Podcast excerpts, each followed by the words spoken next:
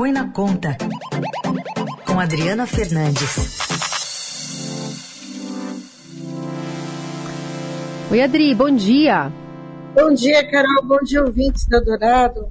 Todo mundo que está nos ouvindo hoje. E todo mundo de branco, viu? A Laís estava lembrando aqui, ó, que eu tô de branco hoje, você também, e ela também tá. Todo mundo de branco, branco nessa da paz, né? Branco da paz. Pois é, num dia de tanto. Não foi combinado, hein, Carol? Não, Não foi. foi. Pois é, foi. A gente tem isso aqui na redação, viu? De repente vem todo mundo de amarelo, vem todo mundo de azul. É isso aí, nossa sincronia ultrapassa barreiras e, estados. Pois é. O, é, Adri, eu queria que você falasse um pouquinho do PIB, né? A gente estava com essa expectativa do mercado aí mais negativa, mais pessimista, mas no final das contas, essa alta do PIB vai mudar a projeção para o ano, tem essa retomada de serviços, melhora no mercado de trabalho, medidas de reforço à renda, que está colocando esse índice positivo, crescendo 1,2% sobre os três primeiros meses do ano, segundo o IBGE. É, primeiro, é, o, o, que, que ajuda a explicar isso para o nosso ouvinte? Quando se fala de retomada de serviço, a gente está falando exatamente do quê?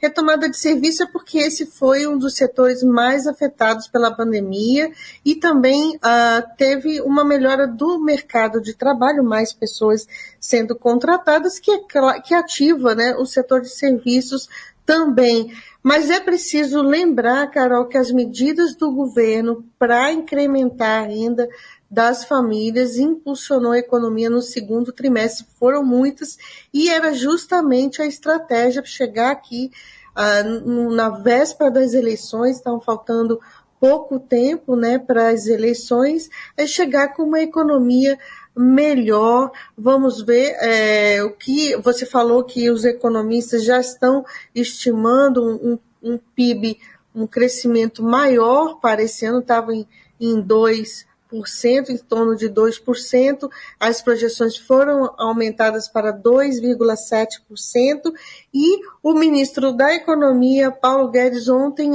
chegou a comentar que é, num, numa conversa, ele disse numa conversa rápida com o BCE, é claro que é o presidente do Banco Central, Roberto Campos Neto, se falou em 3% de alta. É um número é, importante, mas é preciso saber se ele será sustentado no ano que vem, já que é puxado em boa parte também pela essas medidas e ainda não há o efeito total é, da, do aperto monetário, do aperto de juros, ele demora, chega até 18 meses para fazer efeito na economia. Então, a economia pode e deve esfriar é, é, é mais por conta dessa da alta dos juros.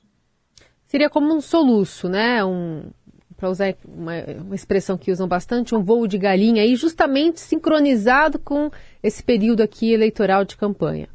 Carol, a economia, o Ministério da Economia diz que há uma mudança estrutural e que esse crescimento ele vai ser sustentado. Essa é uma é uma, é uma. Os economistas dizem que o, a, o PIB não será será menor no ano que vem. Uhum. Inclusive, há uma crítica muito grande ao fato de que no orçamento, de, do proposta de orçamento, o governo é, colocou um PIB de 2,5% no ano que vem.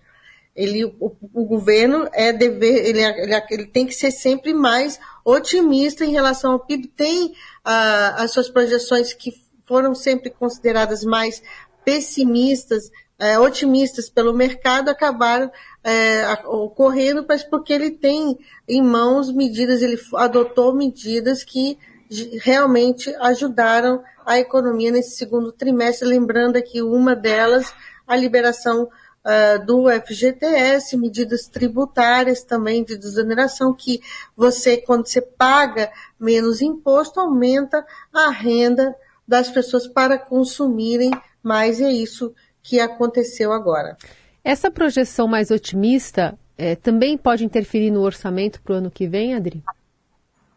Olha, se o PIB, se o PIB, se o governo põe lá no, na conta, né, na conta que ele faz o orçamento, né, no orçamento do 2023 que foi enviado é, na quarta-feira ele põe um crescimento maior do que de fato ele vai acontecer, ele vai prever com certeza mais arrecadação, mais dinheiro e tudo ali, é, todas as previsões elas acabam se conectando. Então vai ter, é, se, se não for, se esse PIB não ocorrer da forma como o governo está projetando, 2,5% no ano que vem, é claro que as receitas vão de fato ser menores mas, e impactar o orçamento. Então, é, o desempenho da economia é central é para, o, para o orçamento brasileiro, para fazer o orçamento, que será votado, Carol, só depois das eleições. Muitas coisas pendentes e continua, apesar desse cenário melhor da economia, o desemprego é, é, fechou em 9,1, mais baixo desde 2015, né? A gente está vendo o PIB melhor, outros indicadores também mais favoráveis, como das contas públicas. Resta saber se vai ser tudo de curto prazo ou tem uma sustentabilidade. Os economistas de fora do governo dizem que não. E como é que essa campanha eleitoral e essas medidas e essas promessas que estão sendo feitas está forçando o Banco Central a ser mais conservador?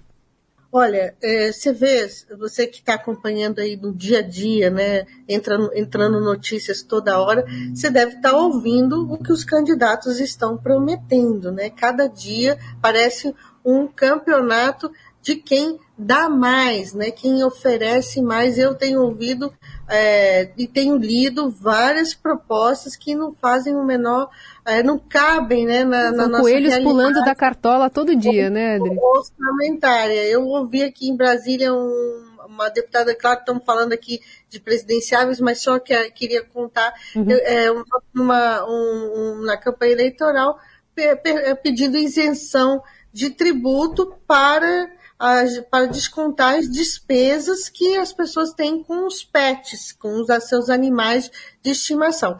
Então você vê como que está a cabeça do brasileiro, todo mundo querendo é, pagar menos imposto, mas a gente tem que as políticas públicas, os serviços, eles são feitos ah, com os recursos arrecadados e isso é, é, tem que ficar claro para o cidadão.